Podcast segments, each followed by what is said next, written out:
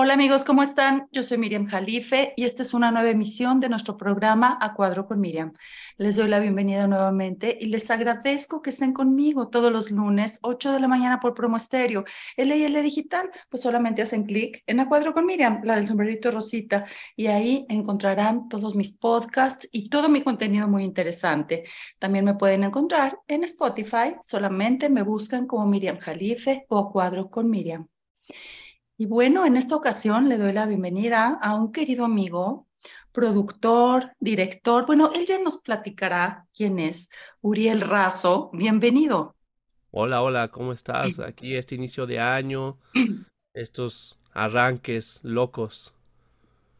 Oye, qué gusto, Uriel, un queridísimo amigo. Y bueno, tenemos proyectos juntos, ya verán más adelante. Pero en esta ocasión me vas a platicar quién eres. Por favor, adelante. Pues el camino me ha llevado a ser productor. O sea, es lo más curioso. O sea, me empezaron a contratar a de ser productor. Y pues es lo que más, más hago, ¿no? Es, es mi modus vivendus, es, es, es, el producir, ¿no? Me gusta dirigir. Tengo un personaje que visita restaurantes, todo este rollo, eh, que se llama Urielazo, ¿no? Porque, ¿Por qué? Porque soy Uriel Razo, pero no puedo pronunciar la R. Entonces, por eso es que ya me junté y Urielazo, porque cuando me presentaba soy Uriel, Uriel Razo, me entendían Urielazo. Entonces, pues ya mejor lo quedé. Utilizas, utilizas un, un, defecto, un problema, y lo conviertes en una virtud, ¿no? Entonces ahí sale un personaje. Y pues eso también me ha orillado a, hacer mi empresa de una empresa este, creativa. Y, eh, y, y, también tenemos varios clientes por, por ese medio. Entonces ahí son como tres vertientes importantes las que yo hago, que es mi personaje, como este, productor y, la empresa creativa. Ok. ¿Qué, produces? Principalmente produzco cine, hice varios comerciales también. Somos de esas personas que le, damos todo al director y nadie nos pela, ¿no? Y siempre yo agarro y le digo, a ver, ¿cuál es tu película favorita? Y uno puede pensar ahí en su casita o donde nos esté escuchando es cuál es tu película favorita. Y puedes saber el director, puedes saber algunos actores que salen ahí, pero nunca el productor, ¿no? Y comúnmente el que agarra el Oscar como mejor película es el productor, ¿no? Porque por eso está el mejor director, y ahí sí pasa el director y agarra el Oscar. Pero cuando es mejor película, pasa el productor, que luego es el mismo director que también se produce, ¿no? Pero por eso es que luego la agarra el mismo. Pero, pero esa, es, e, es un puesto que, que no tiene mucha, mucha pantalla, pero pues hacemos todo. O sea, pero, pero es que, ¿qué es un productor? A ver, yo tengo duda, porque productor puede ser el que consigue los recursos, perdón, el que consigue los recursos para que se pueda realizar el proyecto, los recursos económicos. Un productor también puede ser el que consigue los recursos eh, en, en, cuanto a locaciones, etcétera. Un productor también puede ser en la parte técnica, ¿no? En la parte creativa, digital, etcétera. Entonces, ¿qué es un productor? ¿Es todo eso? Todo eso, porque somos los productores y tenemos y hay diferentes productores, productor ejecutivo, productor, en línea. Eso hace que cada área tenga su, su, especialidad. Eh, eh, eh, el cine se conforma en que primero inicias con un guion, ¿no?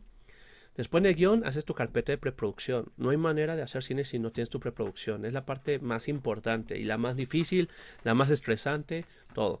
De hecho, cuando es el día uno de producción, que es el, día de filmación, ya es que ya está en el otro lado. O sea, para nosotros productores, el que ya empiece a grabar así la primera escena, ¿no?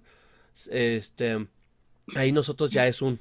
y ya nada más tienes que hacer que fluya todo tu trabajo que hiciste meses anteriores. Y después viene la postproducción y después ya la distribución, ¿no? Entonces, eh, en cada proceso hay, está el productor como general, estamos nosotros productores y también me ha tocado que ya nada más me encargo, no sé, de hacer la carpeta de preproducción, que es justamente eso. Ahí es cuando se hace la película en escrito, se hace igual una, una libreta, la gente le dice Biblia, eh, nosotros, bueno, yo, yo le digo carpeta de preproducción. Cada quien tiene su terminología, pero es lo mismo, que es justamente eso. Es eh, eh, checar todos los recursos, checar todo el talento humano, checar del crew. ¿El qué, perdón? El crew, ¿no? El crew es el, el, equipo de trabajo que tú tienes, ¿no? Okay. que, que es el, el, el gaffer, tramoya, el del scouting. Y ya de ahí, ya que tienes todos, después tienes los permisos, tienes ya eh, el recurso, tienes la lana. Eso, ¿quién saca todos los permisos en las delegaciones, en las alcaldías, en, o sea, municipios? Los productores nos encargamos de tener todo eso listo. Que luego, por ejemplo, si es de locación para filmar en un lugar, pues Scouting ya también tiene todos los machotes y tiene todo para poder eh, eh, hacerlos, ¿no? O sea, uno tiene que saber de todo, pero también ya si tú me dices, oye, ¿qué formatos hay que hacer? Dependerá. Y por eso hay un especialista scouter, ¿no? Que nosotros tenemos un equipo de trabajo muy bueno, tenemos uno de los mejores scouting de México y, lo hacemos. Y entonces, y ya después bajar el recurso, que pues eh, ya un productor eh, ejecutivo, si ya son las inversiones, ya negocia, ¿no? Las lanas, cómo la voy a regresar la lana, cuál es la proyección de esa lana, para qué voy y ya después este productor que, ya está en set, que ya es el área de producción, que esos recursos pues, pues, rindan, ¿no? Toda, toda la producción y que no nos pasemos de presupuesto y está molestando al director y ya vámonos, ya te estás tardando. Sí, somos muy chingaqueitos, si se puede decir. Molestamos mucho, molestamos demasiado. Es que creo que tienen un gran compromiso. A ver, sácanos de una duda. Tú como productor, ¿no? Tú tienes un presupuesto o consigues los recursos, digo, quizás saques algún presupuesto o, o, o, cómo tienes esa cantidad, o sea, cómo, cómo defines la cantidad que necesitas para producir un proyecto. Eso con la carpeta de producción. Por eso yo, yo cuando vienen a mí con proyectos siempre es la carpeta de producción. No, pero ya quiero filmar. Toda la gente ya quiere filmar mañana. ¿No? Y es la parte más sencilla. El problema es una carpeta de producción te va dando que se vale y, hay un presupuesto. Ahí mismo también hay machotes donde tenemos presupuestos desglosados, perdón, donde podemos decir cuánto cuesta la película, ¿no? Ahora, ¿cuánto cuesta? Ya si hay cosas que consigues, ya hay cosas que, que te echan paro, ya hay cosas que... Esa es una cosa. Una cosa es cuánto vale, porque eso es lo que lo vas a vender. Y otra cosa es cuánto te costó, ¿no? Son dos cosas diferentes que uno como productor tenemos que saber, pero siempre tienes que saber cuánto cuestan, cuánto, vale tus productos, ¿no? y eso todos fallan. Por ejemplo, tú se la vendes a cines, ¿no? Yo te la vendo a tanto cine. Tengas audiencia o no, tú me la pagas.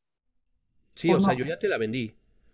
Ok, entonces ahí, si, si no tuviera audiencia, si no tuviera público, el que pierde es la sala de cine. La distribuidora.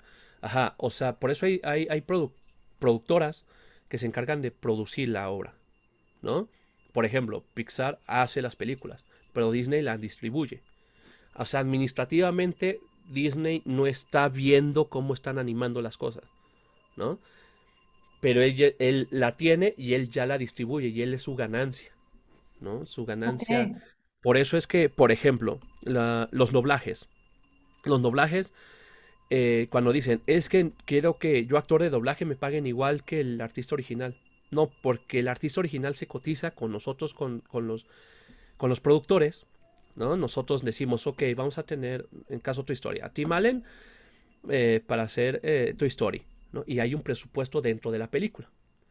Ya el actor de doblaje ya es en distribución, eso ya es en mercadotecnia, eso ya no me compete a mí. Yo ya no tengo que estar pensando cómo lo vendo. Ya si contratan un Star Talent y esto, pues ya ellos tienen su estrategia para poder vender la peli, ¿no? Entonces sí, son cosas diferentes. Y es lo que les cuesta mucho trabajo luego entender. Luego las decisiones son de mercadotecnia o la distribuidora. Y hay muchas películas que nadie pela, ¿no? Y entonces tú la puedes tener muy barata y aquí pega y pues ya, ya te financias muy bien. Pero es muy, por eso digo que son los procesos de preproducción, producción, postproducción y después distribución. ¿no? Hay veces que uno como productor suelta las cosas hasta postproducción. Yo ya me contratan para terminar la peli, yo ya la entregué y yo ya no me encargo de distribución, al menos que, que invierta o algo así. ¿Y tú qué ganas? ¿Tú ganas Nosotros algo fijo? Un sueldo. Así la película gane millones de dólares, tú ganaste tu sueldo. Que sí, igual ganamos un porcentaje, pero es muy bajito de taquilla de, los cines. O sea, ganas un porcentaje menos del 10%, por, o sea, para darte una cifra. Y de eso nosotros lo tenemos que dividir a los demás, o sea, a los demás involucrados. ¿no? Porque nosotros ya la vendimos. O sea, tú empresario, tú esto, confiaste en mí, me diste un millón de pesos, yo la vendo y te doy un millón más tus intereses que ganaste, ¿no? Y entonces ya está, yo ya cerré el negocio. ¿Y si la vuelven a transmitir eh, por televisión en alguna plataforma? Si la, o sea, yo la, yo la ah, vendo. Eso ya esa parte, ya no le corresponde al cine, ya le corresponde entonces. A mí también. Ya, le, cobras a Netflix o a VIX o no. Y sí, las partes es, es cine, eh, streaming, ¿no? Y ya lo último, si es televisión, por ejemplo. O sea, ya cuando ya buscaste meterla en todos lados y ya la vieron en todos lados o lo que pudiste, ya los últimos pesitos es este es televisión, por ejemplo. Tenemos un proyecto que, que, ahorita ya la tenemos en televisión de, de la India y te están, nos están dando como 200 dólares al mes, o sea, nada, pero pues ahí la tienes. Pero sigue, sigue, sigue dando la mata, como dicen. Pero no solo en India, ¿no? Y eso ya indirecto, ¿no? Entonces, bueno, pero eh, quizá no, no te da, bueno, si no, si no pierdes en la parte económica y ganas muy poco, eh, pero por lo menos te da difusión, te da, pues conocen entonces, ¿no? Este, este proyecto en otros países ¿cierto? Es como una plataforma. Y, eso es bien chistoso porque depende, por eso, y, regreso siempre, y siempre van a ver regresar al tema de carpeta de preproducción, porque todo eso se basa en eso, en esas decisiones se toman ahí. Es decir, ¿para qué hacemos la película? ¿La hacemos para ganar dinero? ¿Para ganar presencia? Porque a lo mejor dices, bueno, nosotros invertimos, pero la hacemos para ganar un festival, para ir a Cannes. ¿no? Entonces la haces y toda la estructuras para Cannes. ¿no? Y entonces ya vas a Cannes, rentablemente a lo mejor no te genera nada, ¿no? A lo mejor en las tablas, pero ahí te posicionas, ahí te vas colocando, ¿no? Son decisiones. O sea, pasará eh, Cuarón, Iñárritu, lo que tienen es la fórmula secreta para ganar Óscares.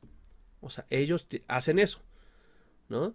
Hacer una película super achirre contra taquillera, a lo mejor es más Marvel. Pero él sabe que no va a ganar ni un premio. Pero eso ya lo hacen desde la toma de decisiones, desde un inicio, que agarras el guion, hasta para el guion, tú ya dices, ok, tenemos el guion, ¿y para qué lo hacemos? ¿no? Yo siempre que me llegan guiones chavos o quien sea, digo, ¿y para qué quieres una peli? Porque pasa mucho, o un cortometraje, mm, que es mucho para el ego, para que lo vea la mamá, el papá, todo este rollo, está bonito, y si lo llevas a festivales, pero pues ahí queda, ¿no? Y el chiste de meterlo a festivales no nada más es llevarte laureles, sino ir a esos festivales y relacionarte con gente de esos festivales. Entonces, si tienes que ir al cine, aquí en México hay muy buenos. Ah, eh, las relaciones públicas en este medio son indispensables. Es lo que es. Ah, yo, se entristece luego mucho la gente del arte conmigo porque dices, es que el arte es lo que menos importa ya cuando lo profesionalizas, ¿no? Porque cuando lo profesionalizas, dices, es que esta, este guion es buenísimo, pues debe ser buenísimo. O sea, aquí no es de que todos los guiones que escribas tienes que ser buenísimo, ¿no? O como una actriz, ¿no? Que llegan y dicen, es que actúa muy bien. No, pues es tu trabajo actuar muy bien. Ok. O sea, pues no, no, no podemos nosotros decir, ah, nos medimos por un buen, buena actriz, mala actriz. No, pues no. Nosotros contratamos a toda actriz que es Pero buena. Dime una cosa, ¿estás de acuerdo que hay actrices o actores que tan solo compararse así y, poner su cara en la pantalla, ya le mueven algo a la gente. Fíjate que a mí me llama la atención y, quiero confesar, sinceramente, a mí Verónica Castro no me cae muy bien. pero, pero ahora que la he visto en series últimamente, digo, es que ya me acordé lo que tenía. Tiene algo, tiene algo que te mueve, de verdad. Y son, y son las artistas que sobresalen en la industria y que uno usa, pero uno toma la decisión. Dice, ok, este me puede dar tal cosa, tan sensibilidad a, mi proyecto, para lo mejor no me genera taquilla, pero a lo mejor sí, o sea, son tomas de decisiones que uno toma, que luego no es tan fácil, ¿no? Porque muchos te dicen, ¿y por qué yo no? ¿Y por qué? Es que es, no nada más vemos una partecita, vemos un todo, ¿no? Vemos la proyección, o sea, uno como productor tiene que ver por el bien de todo, tanto económico como este como el producto, que quede muy bien. Entonces, por eso nosotros como métodos productores somos muy ogros, ¿no? Y siempre nos ven como muy ogros, por lo mismo porque nuestras tomas de decisiones van con base a. Entonces, eh, yo puedo, como te dije, estar eh, acarreando o, peleándome con el director, con el fotógrafo en área creativa, pero también con los administrativos, pero también entonces con el crew y, de pronto los pagos que salgan y de pronto la comida. O sea, tenemos muchas responsabilidades, que tenemos mucho equipo de trabajo, pero toda la, la responsabilidad es nuestra. Por eso es que siempre decimos de quién es la película, del guionista, del director, del productor o de los inversionistas, ¿no? Es el gran debate, ¿no? Cada quien dirá su punto de vista, ¿no? Pero pero sí, el cine por eso me gusta porque es colaborativo y no podemos uno sin el otro. Claro. Y, y, mi chamba es sí estar haciendo que no nos divaguemos en lo artístico. Y entonces es feo porque yo tengo que cortar eso artístico y decir, ok, ya estás grabando de más, saca esta escena, ya no le rebusques, vámonos porque tenemos el tiempo contado, eh, ya se va el sol, ya se va todo este rollo, ¿no? Y, y sí, o sea, yo me encargo de pensar y de adelantarme y de gestionar. Por eso es que digo Entonces, esta parte artística de los, eh, los bueno, los, artistas, ahora sí, este, todo lo que estudiaron, toda su inspiración, todo, todo, tú le dices, ¿cómo vas? Porque ya, Inspírate ya no rápido. tanta crema a tus tacos. Inspírate rápido, ¿no? Es que no llegan las musas, pues llámale y que lleguen ahorita, les mandamos al driver, pero que lleguen ya, ¿no? Porque yo ya no te puedo esperar ni 10 minutos más. Wow. Por eso sí nos ven como los Pueden oros. a ser los, los malos del, del cuento. Pero al fin, es que yo negocio en el que yo sé que si tú, actriz, te tardas más la escena, a mí me cuesta 20 mil, 30 mil pesos más. Ok. Oye, entonces, estas escenas de que se equivocan y cortan y se atacan de la risa, ¿no? Eh, los famosos bloopers y todo eso, al productor le caen, pero súper mal, ¿no? E, e, es, es, como una mezcla. O sea, yo, por ejemplo, personal, yo sí trabajo un ambiente de trabajo más relajado, ¿no? Es muy raro que a mí me vean enojado. Pero porque yo sí soy de, vamos a trabajar, vamos a trabajar y después podemos divertirnos, ¿no? Y entonces cuando la gente trabaja y trabaja, pues se divierte y dices, claro, ¿no? Vayan y diviértanse. Pero, pero sí, o sea, es un ambiente, es muy padre, pero, pero es muy cuidado porque son muchas personas con el ego alto, muy profesionales, muy padre y al fin y al cabo humanos, ¿no? Entonces, el ser humano puede cambiar de la noche a la mañana por cualquier razón, por cualquier situación. Entonces el problema del cine es eso, o sea, yo no me he enterado de una peli que se ha ido saldo blanco, ¿no? Siempre hay unas discusiones y hay unos eh, descontentos, ¿no? Pero es parte también del rush, o sea, estás 20 días, 30 días con las mismas personas diario, cansados, eh, conviviendo el rato, la primera semana es jaja, la segunda ya más serio y la tercera ya te agarran del chongo con todos. Ajá. Porque además ya se agarraron confianza, ¿no? Todos los inicios son todos los inicios son padrísimos, ¿no? Hay mucha expectativa, etcétera, pero ya cuando ya no es novedad, ¿cierto? Ya empiezan los roces, ¿no? Ya cuando algo es cotidiano, bueno. Se vuelve unos noviazgos bien pasionales de un mes, ¿no? Por eso es que sí se entiende que se enamoren, por eso se entiende que un artista, un, un actor, una actriz, de pronto literal sí se enamore tremendamente de otra persona y digas, oye, pero si amabas a tu esposa, pero pues es que son, son momentos muy, muy pasionales, unas filmaciones que la gente luego no entiende, ¿no? O sea, sí salen siempre novios de ahí, pero siempre terminan rompiendo y así cosas bien drásticas en dos semanas. O sea, viven unas aventuras de amor tremendas porque están a flor de piel y, y es lo padre. Y uno como productor tiene que adelantarse a todo eso, a todas las situaciones que ya estás viendo que estos ya van a andar y estos van a cortar mañana y estos tal, entonces este se va a pelear con este, entonces de una vez nos adelantamos, o sea, de una vez ya tienes Te voy a decir algo. De por sí los actores eh, y las actrices somos pasionales, somos gente sensible, ¿no? Entonces imagínate estar en esa frecuencia, tenemos como que el sentimiento a flor de piel, ¿no?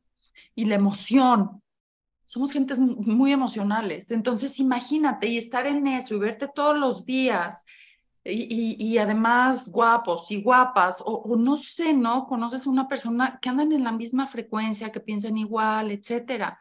Es que se conectan, o sea, todos se conectan y todo se, pero sí es bien flash. Y, todo lo demás, perdóname, y todo lo demás es externo, ¿no? Solo es ese núcleo en el que están ahorita aquí y ahora, no hay nada más alrededor, ¿no? Y es, y es cosas que luego no se dan cuenta. Por ejemplo, tú como actriz, tú tienes un llamado, tú vas y tienes donde sentarte, ¿no? Tienes que comer, tienes tu cafecito, y te maquillan y listo, ¿no? Y ya te van diciendo las indicaciones. Pues yo me encargo de que tengas esa silla, que haya mesa donde te esa comida, que hayan los instrumentos para que te puedan maquillar, que esté la maquillista a tiempo. O sea, un buen de cosas para que cuando tú llegues, tú tienes un proceso que no te das cuenta. Claro. Nosotros como productores, nuestro trabajo es no que no, no nos demos cuenta, ¿no? Que antes de que tú quieras ponerle sal a tu platillo ya tengas el salero. Es lo mismo. O sea, tú no, si tú no te estás dando cuenta de y tú fluyes en tu trabajo, estamos haciendo bien nuestro trabajo. Obviamente con todo tu equipo. O sea, está el gerente de locación, está el gerente general, o sea, hay varias, varias personas que se encargan específicamente de eso, pero toda la responsabilidad cae en nosotros. Oye, Entonces, y, y, perdóname que te interrumpa, ¿y si es verdad que los artistas a veces tienen sus exigencias? Sí, pero, pero es bien curioso porque los emergentes son los que exigen más. Y los tops, me ha tocado trabajar con, actores de Hollywood. Y, este, y son más sencillos que nada. O sea, obviamente sí, estás todo preparado. Me tocó una filmación hace poco que todavía no puedo decir. Pero, pero, pero teníamos algo exclusivo para esa persona, para ese actor de Hollywood. Y me dijeron, no sabes qué, llega el miércoles. Nosotros, ok, ya todo preparado. Y el miércoles en la mañana estaba siendo usado por otra persona. Y fue así de, no, porque todo puede pasar, ¿no? Si encuentran algo, es que no sabes cómo vaya a reaccionar, ¿no? Un Star Talent, un, talento de Hollywood que ya lleva como unas 50 películas importantes en Hollywood. Y entonces dices, no, no sé cómo lo vaya a tomar. Entonces, si te vuelves sobro y dices, no pueden estar nadie aquí, cierras todo y la gente dice, ah, qué payaso, qué todo, pero si todos somos humanos, digo, no sé, ves que si él no quiere trabajar, si él ve así en el suelo y hay tal cosa que no le gusta, se para la filmación, ¿no? Y es la... Entonces, pero llegan, es, eh, llegó e, ese actor y bien buena onda, y bien tranquilo, y oye, está este servicio especial para ti. No, no hay problema, aquí convivo con todos, todo este rollo, y dices, ah, bueno, pero sí tienes que tener todo preparado por cualquier cosa, porque es lo que muchos no, o sea, tú ves un, un Star Talent o un actor, una actriz, y puedes decir, ay, hola, ¿cómo estás? Mire, no, increíble, me encantó lo que hiciste, ¿no? Y de pronto a mí me dicen, no la quiero volver a ver. No la vuelvas, o sea, ¿sabes? Y entonces yo te digo, y tú, pero ¿por qué? Si todo está genial, ¿no? Si me habló muy bien, sí, o sea, nunca te van a, ningún artista te va a decir casi en tu cara así de, oye, no. O sea, porque son bien cordiales, ¿no? Hay mucha política. Y yo soy el que me encargo de sí ser el, el logro, de ser el, el payaso, el todo este rollo. Pero sí, sí hay, hay exigencias, pero ahorita la que sí puedo yo, por ejemplo, platicar fue la de la caída, porque ya salió, ¿no? De Carla Sousa, muy buena película. Y Carla muy, muy sencilla, ¿no? O sea, Carla sí tenía ciertas exigencias, pero entendibles. Y, y, es un trabajo muy bueno. Entonces yo ya, por eso cuando yo ya empiezo a trabajar con varias personalidades y se me acerca un actor emergente, ¿no? y se pone exigente si agarras y llegas a un momento que dices, no, chavo, o sea, también nosotros nos ponemos los límites, medimos, ¿no? El impacto, si está o no está en, el proyecto, y tan, tan. Ese, ese yo me encargo.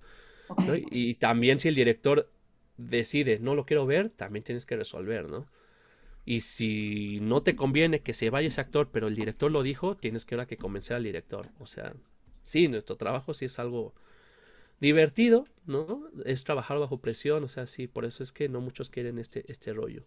Pero, ¿Qué tanta, ¿Quién decide em, contratar a ciertos actores? O, por ejemplo, hacen casting sí. o dicen, o este proyecto es para tal actor, ya me enfoco en ese actor. ¿Quién lo decide? ¿El escritor, el productor, el director? Todos dan propuestas. Y todo es por el bien de todos se definen por el dinero. Últimamente, como ya el director ya está financiando también, o sea, también por eso es que chequen los créditos. No sé de las personas que me encanta ver los créditos, porque tú ves que el director también es el productor ejecutivo, ¿no? Entonces significa que dio lana, ¿no? Y entonces, luego ellos también toman decisiones de productor, ¿no? Entonces, si por ejemplo hay un, hay un talento que quiere, o que se escribe el guion para esto, y comúnmente entonces el, guionista es también el director y es el, ¿no? Entonces él toma decisiones. Eh, entonces dependería. Obviamente primero tienes una castinera que se hace un filtro, ¿no? Para que también sea una competencia justa. O sea, tú le dices eh, tus necesidades a la castinera. yo quiero a un actor o una actriz de tal perfil para todos los personajes, porque existe desde el protagónico hasta los extras, quizá. No, los extras no. Los extras sí son un departamento aparte de extras que tú dices, tráeme 50 personas de este perfil y ellos se encargan. Ok. Si el director no va a estar, a lo mejor el asistente director sí podría decir, es el, es el que dice, no, a ver, esas personas váyanse para acá, estas para acá, estos cambien de ropa, pero un director no se va a acercar a un extra, ¿no?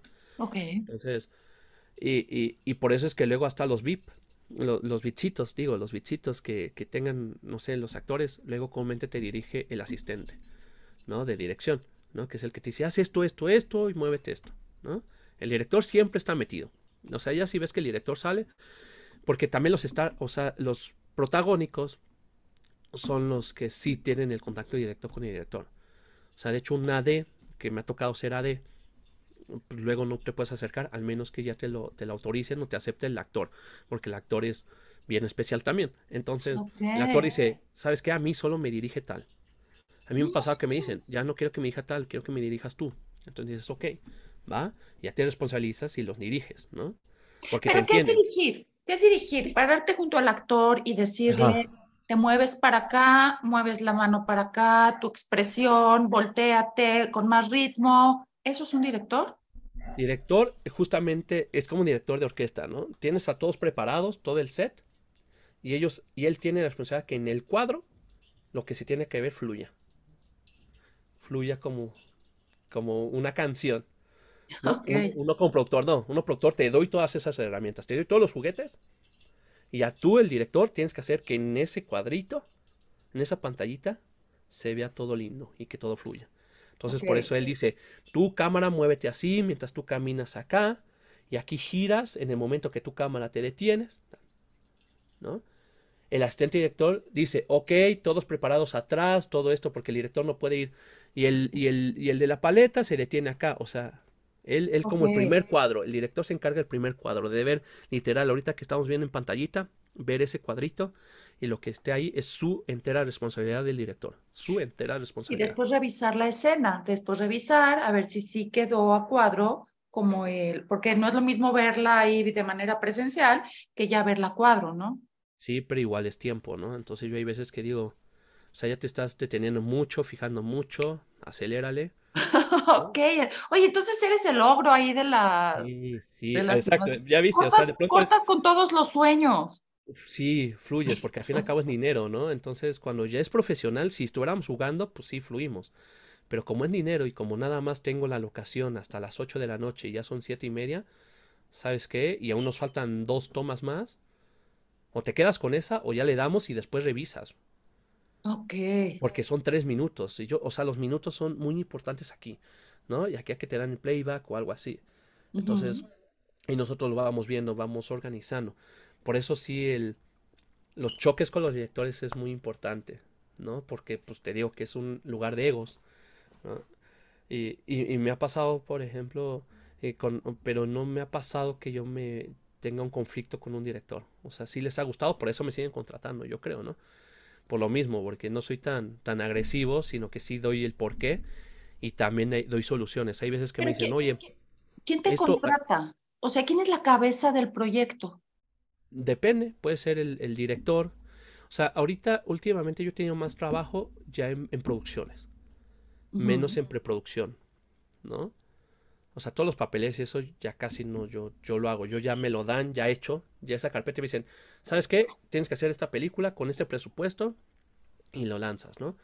Ok. Eh, eh, e, es, lo que yo más hago, ¿no? El poder economizar, el que yo soy, como soy bien cerradito, si son tres pesos, son tres pesos. Y ahí hay, hay gente que dice, no, no te preocupes, le pedimos más. ¿No? Tú gástatelos y si nos falta, pues pedimos más lana. No, o sea, yo no. Yo soy a mí me dijeron esto y esto se hace, ¿no? Por el bien de la película. O sea, y yo siempre hablo con el director y digo, sí, yo trabajo así, así asado, sí está bien. Por ejemplo, pero siempre fuimos. Tú que tuviste una increíble entrevista que le recomiendo a todos que la vean con Pavel Vázquez. O sea, ese, o sea, él es director y yo cuando le digo, yo te produzco, ya. O sea, y hay veces que, que ha pasado que él quiere como que se, se puede decir, ah, quiero o se me complica tal cosa dices, no, no te preocupes, ese es mi trabajo. Tú relájate, tú el día del set, ahí sí tienes que hacer cosas bonitas con poquito tiempo, ¿no? Pero lo demás yo te lo organizo. O sea, para mí es fácil.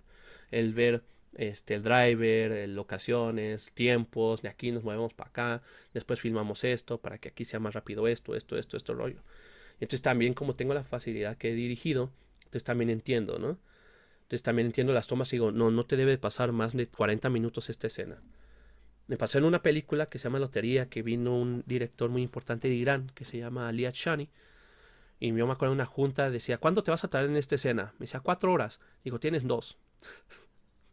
Y se quedaba viendo, ¿no? Muy importante de Irán tiene su ideología, ¿no?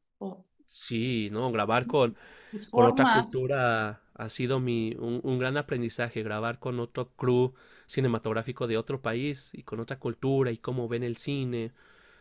Está, padre, ¿no? Me gustaba que cuando una toma les gustaba mucho, todos decían Hollywood, Hollywood, ¿no? De que les gustó. Pero, pero por ejemplo, ahí se puede besar un hombre con una mujer. O sea, se puede besar una pareja, mucho menos una mujer con una mujer o un hombre con un hombre. Se puede. Pero, mandé, de, hecho, no tuvimos besos. No, ni, pero además la vestimenta de la mujer o la ideología, la historia, todo es, con base en esa cultura, ¿no? Sí, de hecho, este, pues, pues como lo mismo, ¿para qué es la película? La película va a ser para Irán, ¿no? Claro. Ok, entonces, ¿sabes el público de Irán? ¿Qué es lo que quieren los iraníes? Yo de volada capté como la visión que tenía el director y decías, ok, ya sé qué estereotipo mexicano quiere, ¿no? Porque a fin nos trabajamos con estereotipos. O sea, no hay manera de no trabajar con estereotipos. Así diseñas tu personaje, ¿no? Con ciertos estereotipos y por eso estudias. Entonces, sí, no sé, nos, habían escenas de, de, prostitutas mexicanas que estaban súper tapadas, ¿no? Que lo que demostraba que eran prostitutas eran que tenía el cabello suelto, ¿no? Entonces, sí, hay muchas anécdotas bien padres en ese tema, en esa película, que sí yo decía, órale, ¿no? Porque, o sea, tenían falda larga, ¿no? Tenían medias, o sea, no se podía ver nada de piel. Y yo, oye, pero ¿en qué momento sabemos qué? Me decían, por el cabello. Pero te voy a decir algo. Ese, mm, eh, cuando sugieres algo, sugestivo. Cuando sugieres algo, creo que te provoca mayor emoción. Mira, en las películas y telenovelas de antes en México te sugerían las cosas. En lugar de sacarte a la pareja haciendo el amor, sacaban el acercamiento y un río que fluía. Entonces, a lo mejor eso te causaba más pasión y más emoción que ver en sí el acto de cómo están haciendo el amor. ¿Me explico? Y besos reales. Ahora que tú mencionaste es que las prostitutas están tapadas hasta acá, a lo mejor eso les da más morbo, les da más algo así, ¿no? Más interés. Sí, el cabello fue una locura. Yo no sabía que causaba mucha. Siempre, siempre le platicamos y siempre recordamos esas anécdotas de, de, la actriz que, que les daba mucha pena, el director le dio mucha pena el decir que, que pudiera jugar con el cabello. ¿Sabes? O sea, no sabía cómo decírselo sin ofenderla. Wow. Entonces, para mí fue wow, sí, sí, y no tuvo problema. no, pues aquí le dices, oye, a ver, como sea, esto, muévete, no sé qué. Oye, hablando de esto, hablando de esto, y bueno, em, dime, ¿hacer cine en México se puede? Sí. ¿Por qué no se podría? Es que la gente tiene muchas quejas, o sea, en México se, se hace mucho contenido de cine, mucho. O sea, siempre he escuchado que dicen, es que en cine no se hace, en México no se hace cine. Dicen, no, o sea, se hacen 150, 180 películas al año. O sea, a mí se me hace muchísimo. Entonces la gente se desanima. La gente... E, e, el, problema es que se puede hacer cine en México, pero, pero no de la manera en que la gente cree que se hace. Todas las personas, no sé por qué, no sé dónde la han escuchado, tienen como que su, su guion, ¿no? hacen como que una carpeta, una presentación, quieren ir con Netflix y que Netflix les diga, ah, tienen 10 millones de pesos, hazla. Está muy chido tu proyecto. No. ¿Es como, como el tráiler? O no, hay veces que nada más, es como ahorita, que yo te dijera, tú eres Netflix y te digo, oye, vamos a hacer una película de, de robots que matan a los zombies en, en Monumento a la Revolución. Y tú, dije, y tú Netflix me dices, ah, va, padrísimo, ten 10 millones, otra te los deposito, ¿no? O sea, creen que es así. Y no, o sea, es mucho más trabajo, ¿no? Ahorita que está de moda también las series, todos quieren hacer series. Y series son, si son siete episodios, son siete películas. Al fin y al cabo, es más trabajo que una película, Y tú dices, oye, ¿cuántos cortos llevas? No, pues ninguno. ¿O sabes cómo es el...? No, tampoco. Entonces una, una serie son tres meses de filmación. Entonces hay mucha gente que se desanima, no quiere hacerlo. ¿Por qué? Porque está esperando los millones y los millones de pesos. Y entonces eso hizo que ya la gente desconf... bueno, no les diera gusto, no le motivara hacerlo. Pero, pero hay otras alternativas para hacer cine en México. Muchos extranjeros están volteando a vernos a nosotros como mexicanos para hacer cine. Ya hay eh, una producción que tuve hace tres meses fue de Amazon, Amazon Estados Unidos, que es la primera vez que hacía un proyecto de esa magnitud en otro país que no fuera Estados Unidos. Y es una gran, este, gran producción que vino a, México que tuve la oportunidad de participar. Y es que ellos, y ellos dicen, es que están haciendo cosas muy padres en México, artísticamente hablando. ¿Por qué? Porque económicamente hablando costamos igual, cobramos en dólares. O sea, mi suelo ya está en dólares, ¿no? Estandarizamos todos los costos. Entonces no sale más barato grabar en México. Pero estamos haciendo cosas muy buenas en México. Y el mexicano es el único que he visto que dice que las cosas del mexicano están mal pero todos los extranjeros se, asombran con lo que estamos haciendo. Te voy a decir por qué. Eh, bueno, el cine mexicano ha evolucionado. Empecemos con el cine de oro mexicano. Pero creo, y es mi opinión personal, aunque esto eh, producía muchas ganancias, cuando se vino todo este cine, no recuerdo el nombre, pero que podías filmar una película en un día. Las ficheras, todo esto, todas estas películas de Rafael Inclán, de... El, término es sexy comedia de esa. Eso, y, y, yo tuve un actor que me platicó todo esto, dices que eso nos dejaba mucho dinero, yo entrevisté a un actor, dice, no sabes el dinero que nos dejaba, porque podemos grabar en un día una película, ¿no? Y, y, no es que yo me dé golpes de pecho, ni mucho menos, y sin embargo, era la cultura en ese momento. Ahora nos damos cuenta que era denigrar a la mujer, ¿no? Y estereotipar a la mujer, ¿cierto? Pero todo ese cine creo que hizo que le diera un bajón en categoría al cine mexicano.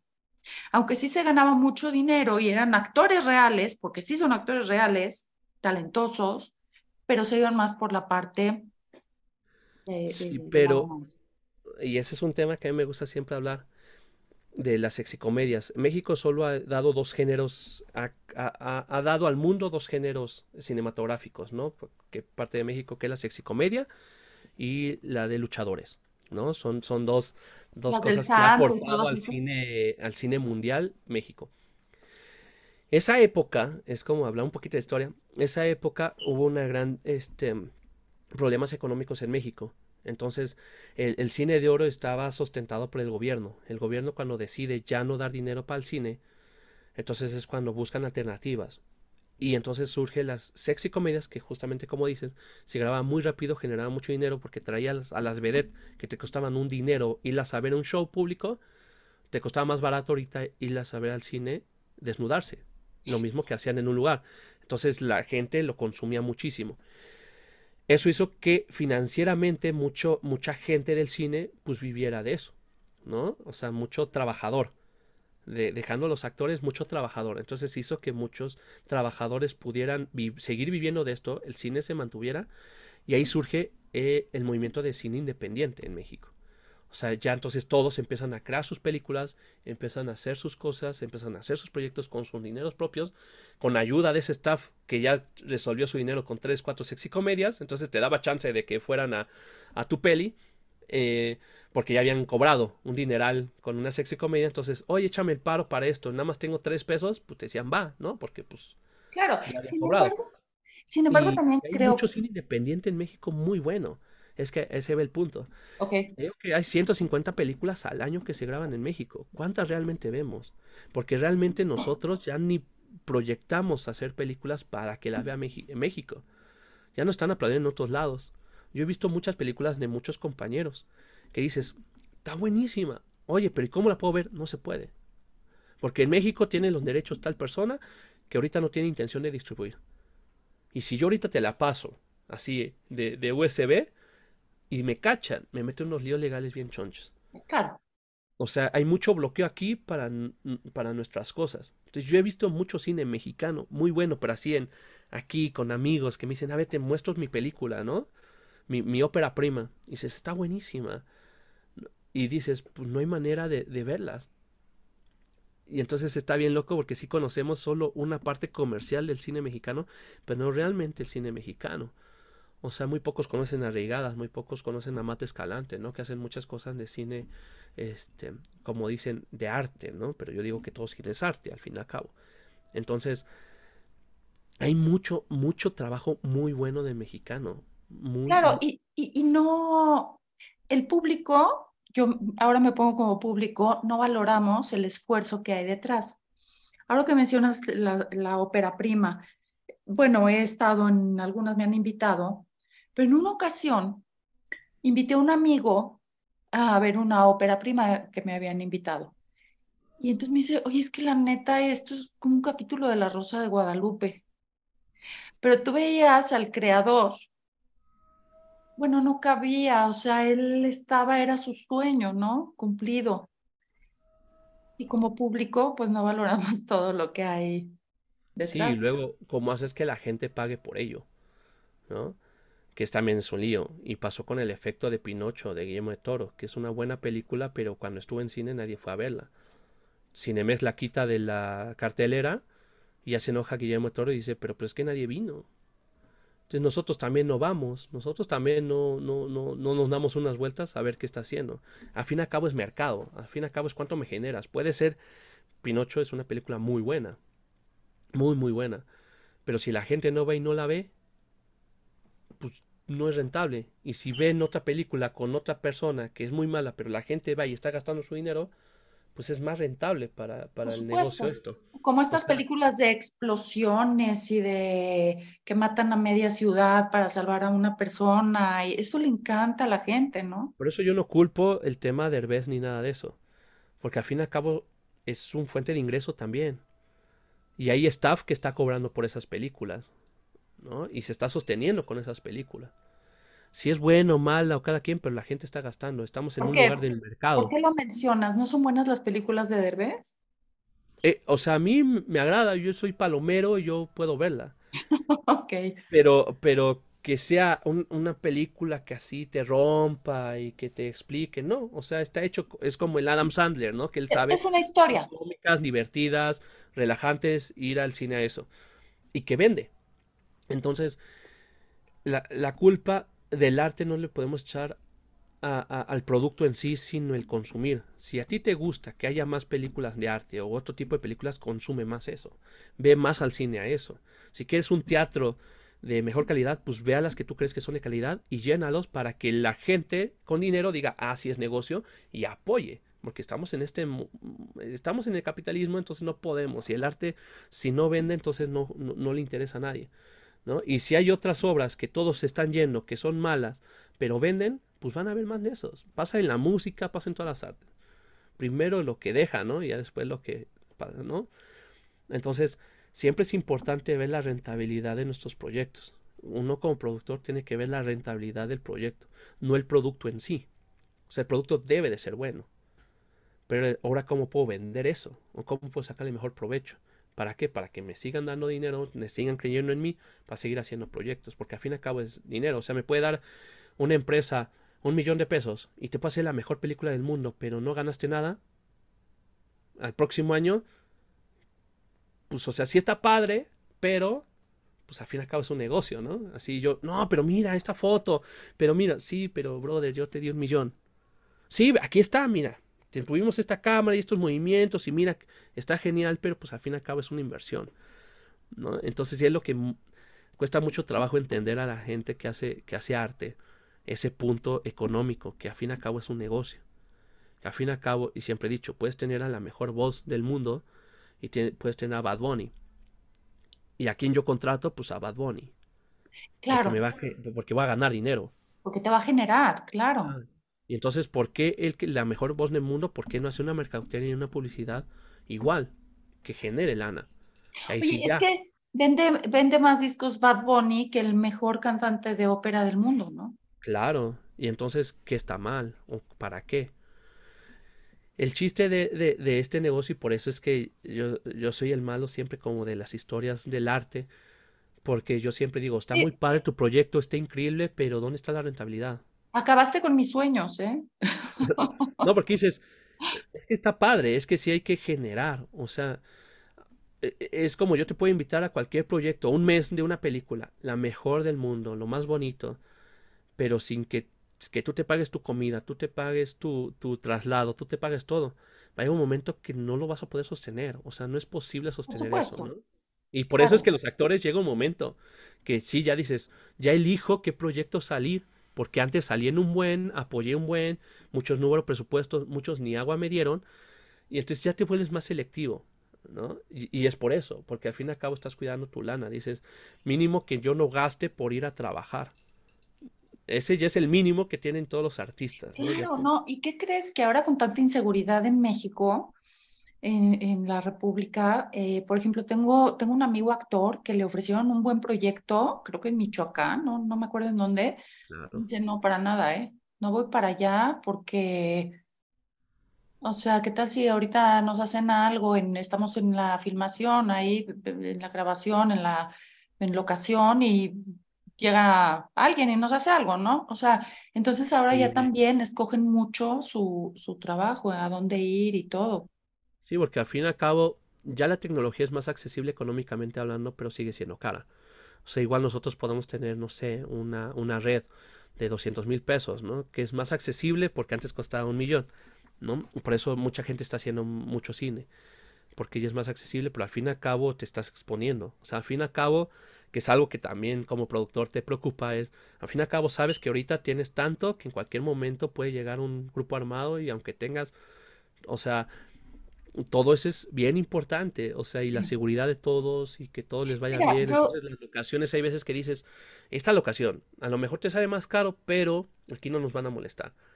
Acá sí, la guerrilla y nos bajamos y a ti nada, pero porque lamentablemente ya hay muchas historias, ¿no? De gente que está haciendo sus documentales y eso, y lamentablemente este, terminan en malas manos, ¿no? Y, han acabado con las vidas de, de varios de ellos. No, y fíjate, eh, eso es una tristeza porque, por ejemplo, yo, yo, yo como conductora, me han invitado a conducir eventos, ferias, festivales, y les digo, ¿dónde es? en Cuautla, en, ah, no, no recuerdo en dónde, Culiacán, no, no, no sé. Y yo no, muchas gracias, o sea, sí me hubiera encantado, pero igual y está, es como la feria del pueblo, como, como estas eh, ferias, por ejemplo, para, para exponer artesanía, que van grupos también musicales, etcétera. Y yo estar ahí, cubrir el evento también. Y ya preguntas, ¿y cómo me va a trasladar? ¿Y cómo van a ser los vuelos? ¿Qué aerolínea? ¿Quién me va a recoger en el aeropuerto? ¿Qué hotel? Exacto. ¿Dónde queda el hotel? O sea... Oye, y eso, esa es otra parte, perdóname, porque yo le comenté al dueño de la televisora, le dije, oye, a ver, me están invitando a cubrir tal evento y irlo, irlo pasando aquí en el programa me dice, a ver, tienes que pagar viáticos, tú como productora, porque tú vas a llevar gente, les tienes que pagar viáticos, tienes que, que, pagar camarógrafo, equipo, todo, todo, todo, todo, todo. Te va a salir mucho más caro. Independientemente de la inseguridad, yo le voy a tener que invertir mucho. Me dice, no te metas en eso. Entonces es esto, es la parte que a veces si no cuentas con los recursos o con los medios para hacerlo, también te frenas, ¿no? Y todo es recurso. O sea, al fin y al cabo, siempre digo, todo es bonito y hay directores que me dicen, esta idea está muy buena y digo, sí, pero ¿cómo se va a pagar? Claro. O sea, yo ya te quito de tu burbuja. Sí estaría muy padre esa escena, sí estaría muy chido. Es que aquí vamos a hacer un plano secuencia, por ejemplo, que son unas tomas muy bonitas que me gustan, pero son carísimas. Comúnmente los planos secuencias se graban primero, o las escenas de acción se graban primero porque es lo más fuerte de dinero que, que uno invierte, ¿no? Choques o cosas así, como está este hay varias películas que, que, trabajan así, como Tom Cruise eh, en Misión Imposible, de una donde sale volando con una moto y después abre un paracaídas. Bien loco, ah. fue la primera que se grabó, ¿no? Está, está bien loco porque lo hizo. Eh, todo eso se graba primero porque todo es dinero. Entonces cuando varios me dicen, es que a ti nada más te importa el dinero, pues es que sí, o sea, porque pues para eso me contratan, ¿no? Para checar la lana, ¿no? Claro. Porque, o sea, porque si tú, eh, tú actriz, primero te preocupas estar en set y saberte tus líneas y los trazos. Cuando te dan tu rap, ahora lo que te preocupa es cuándo te van a pagar. Por supuesto. Entonces a mí que nadie me diga que yo solo me interesa el dinero. O sea, sí, el arte está bonito, pero llega un momento que haces a un lado el arte. Claro. ¿No? Y si a ti te dicen en 15 días, en 15 días ahí está. Claro, porque además de eso vives, ¿no? De eso vives. Entonces. Ah, pero no, pero no hay que preocuparse por el dinero, ¿no? Pues sí. O sea, porque al fin y al cabo necesitas eso para entonces tomar un camión, un Uber, lo que sea, para los siguientes castings, para las siguientes juntas. O sea, todo es una además inversión. das todo, además das todo, además tú vales, porque tú ya estudias, pues, como, como actor o, o, tú como productor, todos ya tenemos conocimientos, ya nos preparamos, ¿no? Eh, tú te estás vendiendo, tú eres tu propio producto. Entonces, y todas nuestras tomas de decisiones se basan con el dinero. Exactamente. ¿Sabes cuál es la mejor solución? Es que real. me gaste menos dinero. Es real, tú te estás vendiendo, entonces... entonces este, nosotros exacto. podemos tener un guion increíble, pero muy caro, pues, pues eh, no es rentable. Me han pasado muchas veces, muchas veces que hay guiones increíbles que dices, pero pues esto vale 50 millones, no le vas a sacar 50 millones, porque también es esa, ¿eh? También uno como productor, sí, uno podemos bajar recursos. Yo, yo también pues, he sido productor ejecutivo que bajo recursos y te dicen, ah, tiene este proyecto, es mi proyecto, pero tú saca el dinero. Yo sí, pues, lo hago para mí mejor. claro. es bien fácil, ¿no? Pero sí, sí. Se nos fue el tiempo rapidísimo. Ya ven, es rápido. Los dineros hacen que el tiempo se vaya rápido. El tiempo es oro. Así es. Oye, qué gusto, qué gusto que hayas aceptado esta invitación. Fíjate, eh, aprendí mucho en cuanto a lo que es la producción, porque pues yo mira como actriz o como público, yo como público pues solamente veo ahí el producto, ¿no? Veo la película y no, ya como público no te imaginas lo que hay detrás. Aunque ya estando en este medio, bueno, estando en este medio yo me fijo más en la actuación.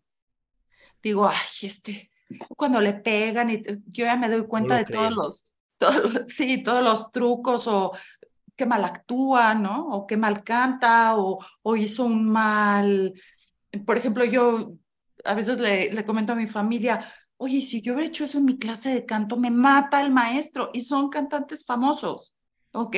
Entonces yo ya en esa parte yo me fijo más en todo esto, ¿no? En, en, en, pues, en las formas pero nunca me había percatado de la producción.